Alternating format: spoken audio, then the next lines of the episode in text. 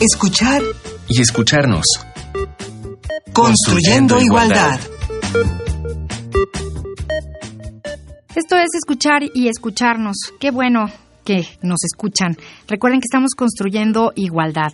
El tema de hoy es violencia contra las mujeres en el espacio público. Y para hablar de este tema nos acompaña Ana Pecova. Ella cuenta con la maestría en Filosofía Política de la Universidad de York en Inglaterra y un diploma de investigación en temas de transparencia y acceso a la información de la London School of Economics. Actualmente es la directora ejecutiva de X, Justicia para las Mujeres, y tiene más de 15 años trabajando en el campo de derechos humanos. Ana, bienvenida a estos micrófonos de Radio UNAM. Hola, muchísimas gracias por la invitación. Gracias a ti por venir a ayudarnos a construir esta igualdad que buscamos. Con gusto.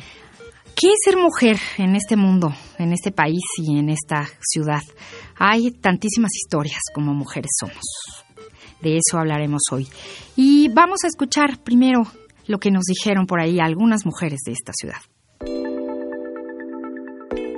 La mayoría de veces me siento segura en mi trabajo porque hay una comunidad muy sororitaria y también de compañeros que abanderan mucho nuestras causas y nos protegen, nos brindan protección, pero no del todo. Si hay zonas del trabajo donde no me siento tan segura y tengo que estar a la defensiva, lo, lo siento así. Indudablemente una de las peores circunstancias que atravieso cuando me desenvuelvo en la Ciudad de México es ir en el transporte, porque ahora siento que tengo que estar triplemente alerta de las situaciones. Sí, es un, la verdad es una situación hasta ansiosa ir en el transporte. Bueno, en mi casa porque creo que todo el mundo siente que es su hogar, como que sientes que allí no pasa nada. En el trabajo porque siento que hay mucha gente y como que nos protegemos entre todos, no, no siento, bueno, me siento bien. En el transporte público sí, no me siento segura. No importa si eres grande, chica, sino que te metes, quieren ser tú primero y sí, ahí sí no me siento segura. Pues yo sí me siento segura. A los lugares que he ido nunca he tenido ninguna ningún problema. Mi trabajo es seguro, el transporte público, yo utilizar el metro, el metrobús y no he tenido ninguna situación difícil y en mi casa pues también. Me siento segura porque la distancia que recorro es muy cercana. Ahora me siento segura como mujer porque tengo 58 años y ya no soy el atractivo de muchos agresores en la calle, pero me enoja mucho la forma en que se sigue agrediendo a chavas, la forma en que mucha gente ve a otra, la agresión visual que generan en algunos lugares. En el transporte público no me siento muy segura porque entra mucha gente pues que va con malas intenciones y he visto que sí este bueno han asaltado en el metro y eso. Y en la calle bueno si voy con cierto temor procuro ir lo más tranquila que se puede teniendo mis debidas precauciones.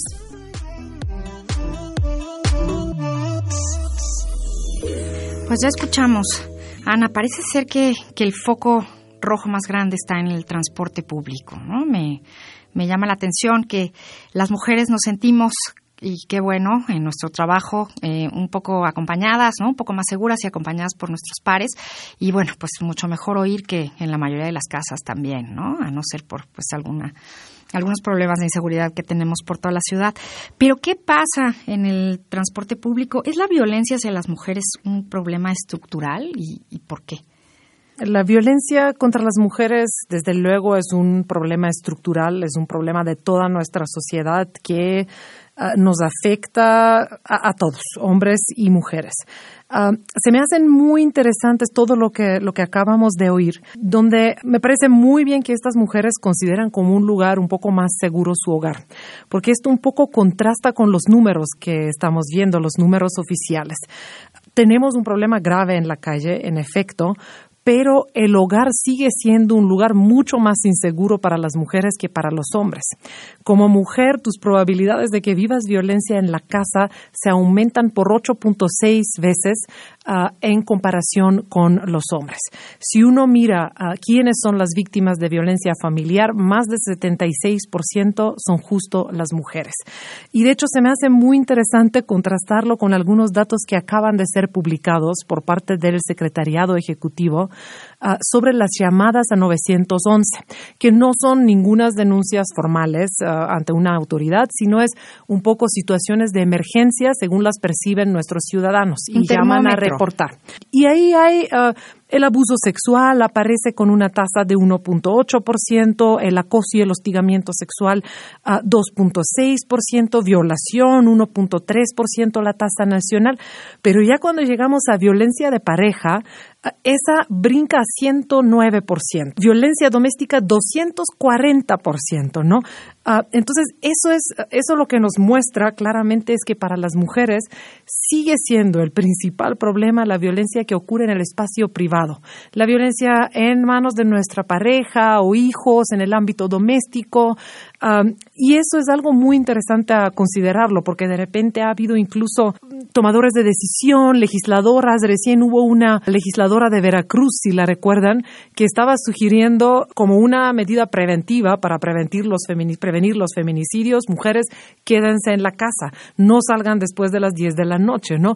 Y esto contrasta con los números oficiales, donde decimos, pues el hogar es un lugar mucho más inseguro para las mujeres que para los hombres. Ahora, cuando digo esto, también hay que tomar en cuenta que la violencia está cambiando, están cambiando los patrones y lo que viven las mujeres no lo podemos separar de lo que viven los uh, hombres y toda la situación de inseguridad que tenemos en el país.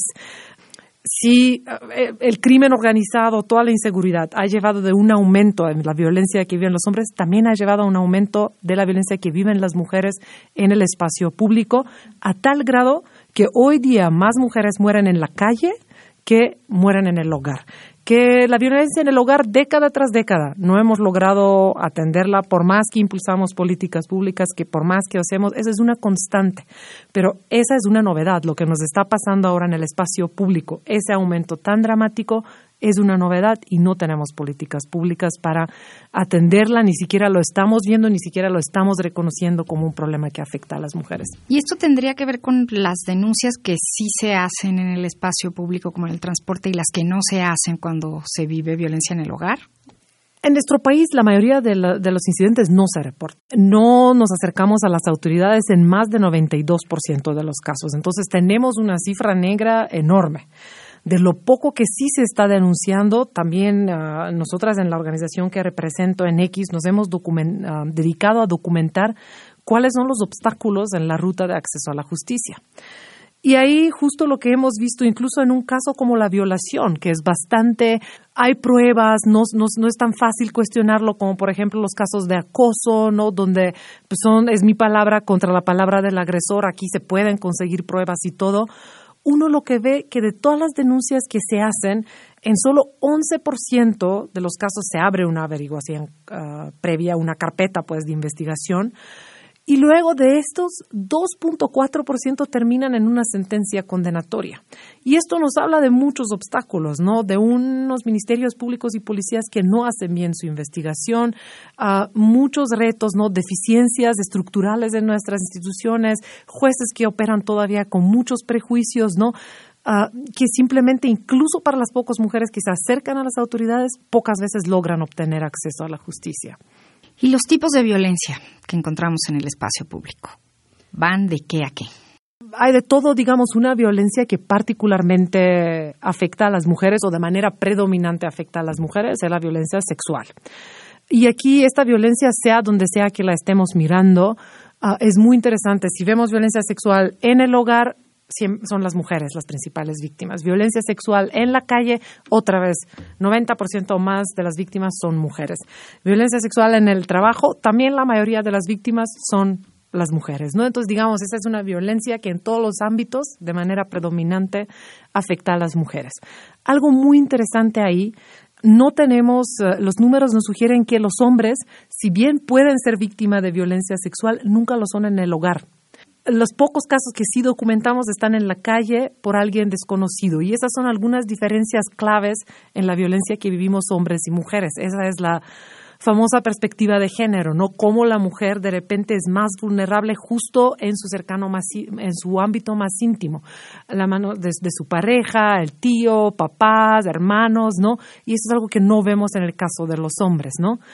Y otra cosa que es muy interesante es que cuando se trata de la violencia sexual, más de 90% de los agresores son hombres, tanto en casos de mujeres como en casos de, hombres. Y eso sí nos empuja a otra discusión, ¿no? Uh, cuando estamos tratando de promover soluciones, pues ya no podemos impulsar solo políticas que están dirigidas a las mujeres, ¿no? Está perfecto, las mujeres tenemos que conocer nuestros derechos, tenemos que saber qué hacer cuando nuestros derechos están violados, pero también necesitamos ya políticas que van a empezar a hablarles a los hombres, que están dirigidos para allá a repensar, reinventar la masculinidad. Para tener resultados Así con las mujeres. Así es.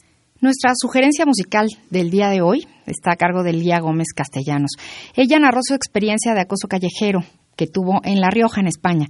La impotencia se transformó en canción para dar fuerzas a las mujeres que viven bajo estas desagradables situaciones todos los días. Lo mismo en La Rioja, España, que en cualquier ciudad y pueblo de la Ciudad de México. Se escondió de Lía Gómez Castellanos. Caminaba aterrada por esa calle apretada, llena de miedo mi sin calma siento unos silbidos violentos, palabras intimidantes, piropos escalofriantes. Me apuro a corto el paso, evoco mi propio abrazo, sigo sintiendo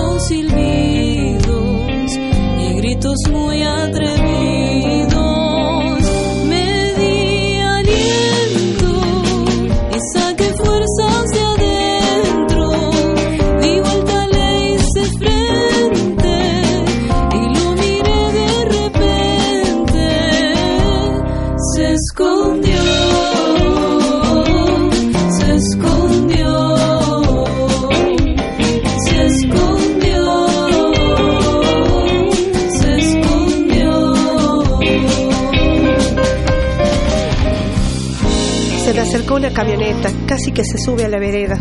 Eran muchos, me gritaban cosas horribles. No me alcanzaban las piernas para llegar a mi casa. Era pequeña, no entendía, se me helaron los huesos. Me arrimó el auto y otro que venía caminando también se sumó. Muchas situaciones, podría decirse que desde la pubertad. Una vez me pasó con niños, si vieras las barbaridades que me gritaban. Se acercó hasta mi oído, sentí su aliento, salí a correr y las. Palabras intimidantes, piropos escalofriantes, lo de todos los días o casi todos los días, por desgracia, en esta ciudad. Lía Gómez Castellanos, España. Y en este programa lo que intentamos es cambiar esa realidad de todos los días. Ana, ¿y qué, qué pregunta te voy a hacer? Pero, ¿cómo resolver el problema de la violencia de género, por ejemplo, en el transporte público? Yo sé que hay, hay muchas, muchas aristas, pero ¿qué nos dices? Ha sido un gran problema eh, la violencia que las mujeres enfrentan en el transporte público. Uh, tradicionalmente las mujeres, es muy curioso, pero son uh, la mayor parte del, de los usuarios del, metro, por ejemplo. Son las que más utilizan el transporte público uh, y tienen necesidades muy particulares, ¿no? Porque muchas lo utilizan justo para poder cumplir con el trabajo de cuidado.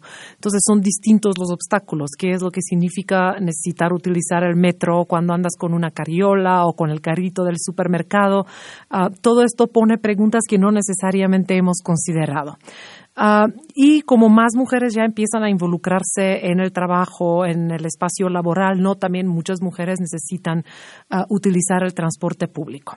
Uh, eso es un problema bastante que ya lleva bastante tiempo en nuestra ciudad. Si se acuerdan, hace dos años tuvimos los pitos de Mancera que generaron muchísima polémica y que nosotras desde X junto con varias otras organizaciones criticamos mucho como una solución ah, muy problemática Ah, porque ah, básicamente ridiculiza la gravedad del problema, pero por otro lado también pasa la responsabilidad ah, en manos de la mujer, ¿no? Entonces, si tú, si ya te dimos un silbato y tú no lo utilizaste, ya es tu responsabilidad, tu problema que hayas vivido la violencia. También se nos propusieron los vagones rosa, una solución muy parcial, para nada completa. y problemática desde este punto los vagones rosa son una acción afirmativa. y las acciones afirmativas, por definición, son temporales.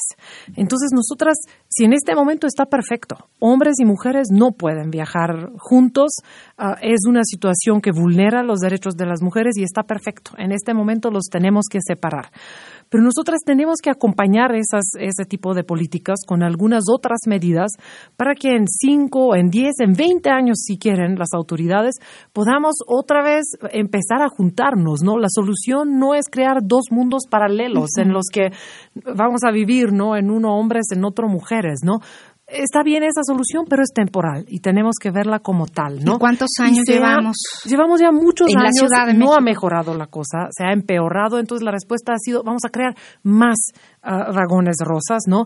Y de repente las mujeres, si no subimos en este vagón, si subimos en los vagones mixtos, con razón los hombres empiezan a enojarse y nos gritan ya tienen sus propios vagones, váyanse de acá, ¿no? Uh, sí, que hay un enfrentamiento en ambos lados. Exactamente, ¿no? también cuando algún hombre o sea, sube del otro Reitero, lado.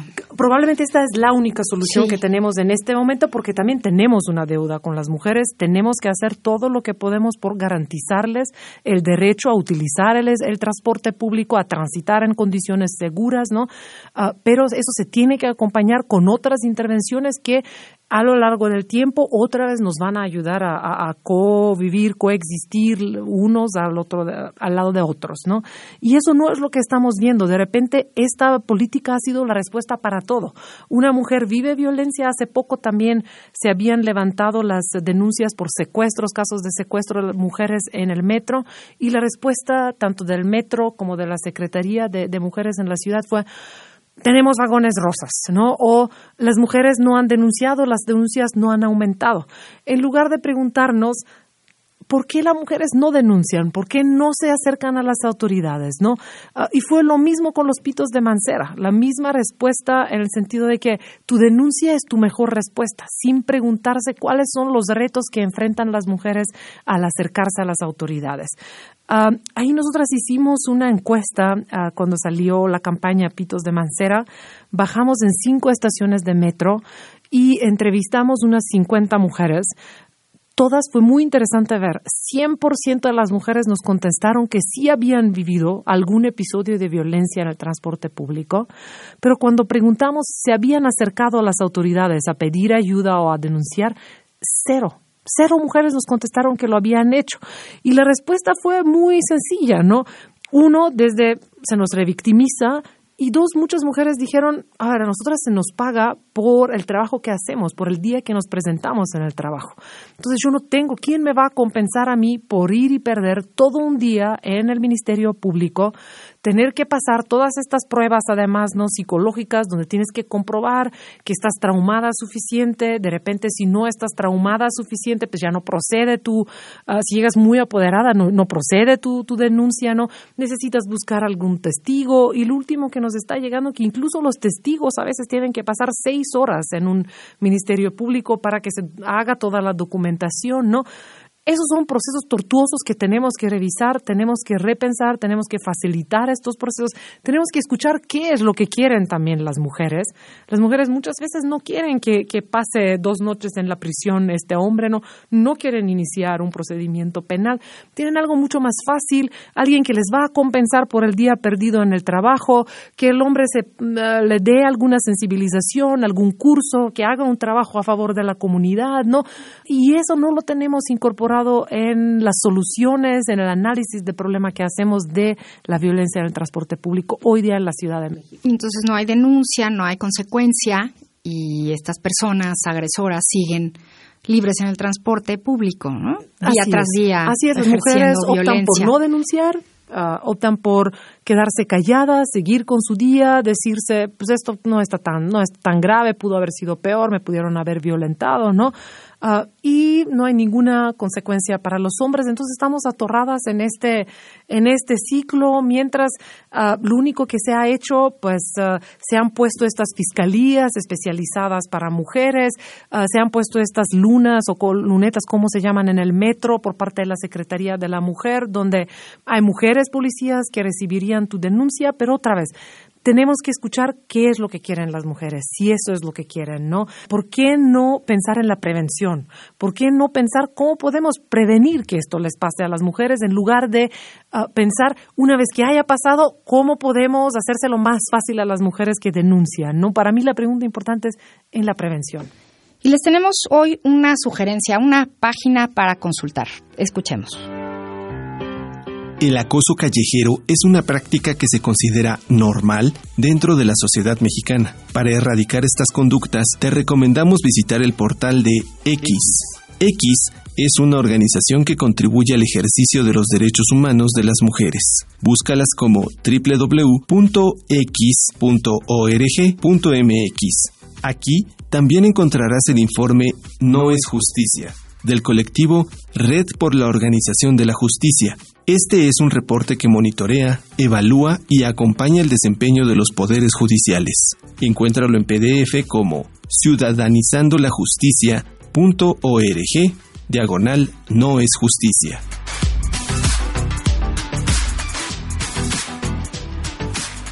Ana, pero hay hay leyes que nos protegen, hay tratados internacionales firmados, hay, hay muchísimas cosas. ¿Qué impide en la sociedad mexicana la erradicación de la violencia? Tenemos todas las leyes, tenemos leyes bellísimas, además México se ha adscrito a muchos tratados internacionales que nos ponen otro marco internacional muy, muy bello. O sea, la teoría ah, maravillosa. Tenemos, entonces, digamos, tenemos en la teoría todo lo que necesitamos para que nuestros derechos sean respetados.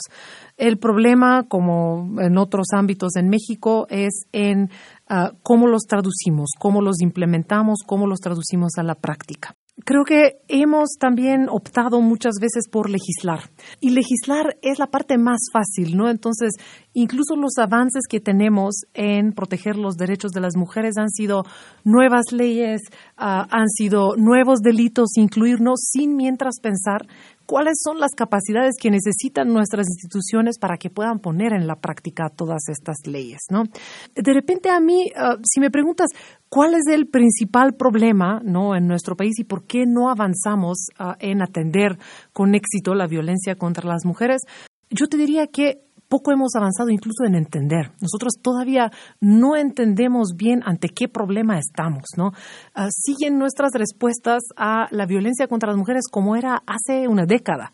Y como lo decía al inicio, pues la violencia que vivimos las mujeres ya ha ido cambiando, ya no lo podemos abordar como una burbuja aislada. Toda la violencia generalizada en el país también nos afecta. Cómo somos víctimas de esa violencia no lo tenemos incorporado en las políticas públicas, por un lado y seguimos, lo único que tenemos son, por ejemplo, centros de justicia para las mujeres que ah, dan atención a las mujeres que han vivido violencia familiar, pero esto ya ni siquiera es el principal problema que tenemos las mujeres, los feminicidios, digamos, sino la violencia en el espacio público. Creo que los datos, si volteamos hacia los datos, ah, creo que nos dan algunas pistas muy interesantes de qué tipo de políticas tenemos que pensar. Ah, un dato, por ejemplo, es en los hogares donde hay donde se reparten los labores de cuidado, donde se reparte la carga de tareas en el hogar, disminuye significativamente la violencia de pareja. Entonces, ¿cómo podemos impulsar políticas de cuidado donde también los hombres participan más, no? Es una pista, por ejemplo. Otra es ah, las, las, familias donde las mujeres trabajan, donde tienen cierta autonomía económica, también ah, vemos cómo está empezando a bajar el índice de violencia física. La psicológica no, pero la física sí. Entonces también cómo, cómo empujamos a las mujeres que se incorporen más en el ámbito laboral, ¿no? También es otra. Y cuando hacemos esto, no se trata solo de ahorita tuvimos la ley de paridad, ¿no? Y me parece fantástico, ¿no? Que las mujeres van a tener entrada a todos los niveles, ¿no? De, de gobierno, pero tenemos que ver cómo ah, apoyamos a este tipo de, leyes con políticas integrales de cuidado, no con guarderías, con escuelas que trabajan de tiempo completo, pero otra vez, que no sean solo las mujeres las que van a ir a recoger a los hijos, que sean también los hombres.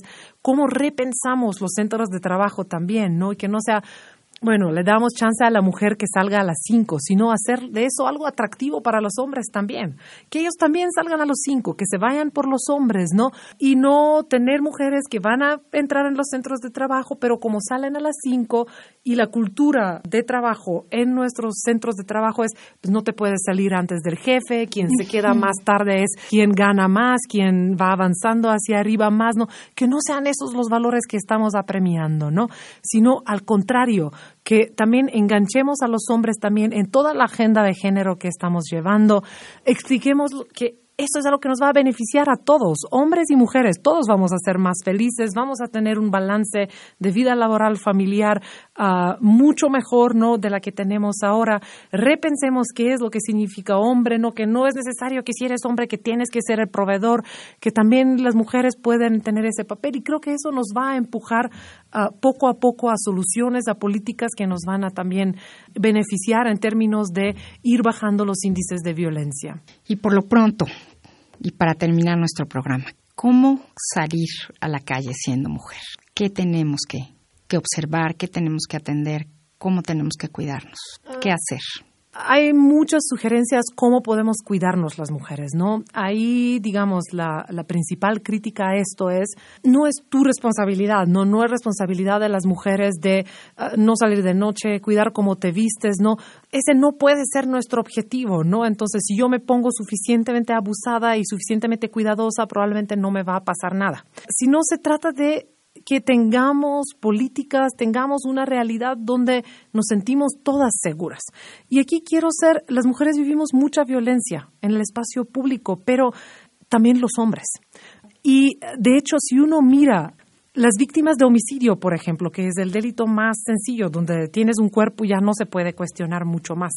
Las mujeres representamos 11% de, de, de los uh, asesinatos violentos de, de, todo el país. Entonces, esa es una discusión, de nuevo, que también les debería de interesar a los hombres también, ¿no? Y tiene que ver directamente con las masculinidades. Siguen siendo los, los agresores hombres en todos los casos, entonces vayamos por ahí, vayamos repensando cómo son las masculinidades en lugar de, como mujer, tú te tienes que cuidar y así, vayámonos apoderando del espacio público, las mujeres, pero también vayamos, desde el Estado tiene que asumir esta responsabilidad, esta conversación, eso se tiene que ver traducido en los currículos escolares. Hay mucho que se puede hacer desde las escuelas, las escuelas primarias, donde todavía vemos esas separaciones entre niños y niños, una fila para las niñas, otra fila para los niños, ¿no?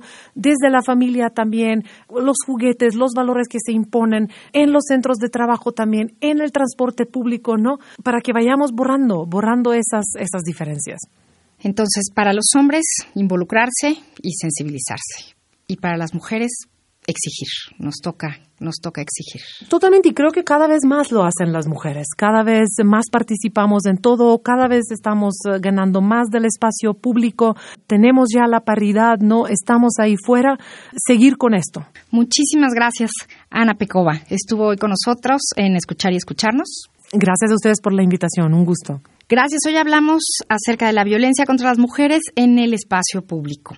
En la coordinación, Ana Moreno, en las redes sociales del CIEG, Jorge Hernández, la asistencia de producción a cargo de Carmen Sumaya y Sharaní Ballesteros, en la operación técnica, Francisco Mejía, en la producción, Silvia Cruz Jiménez. Yo soy María Amalia Fernández. Nos escuchamos la próxima semana. Radio UNAM y el Centro de Investigaciones y Estudios de Género presentaron escuchar y escucharnos. Construyendo, igualdad.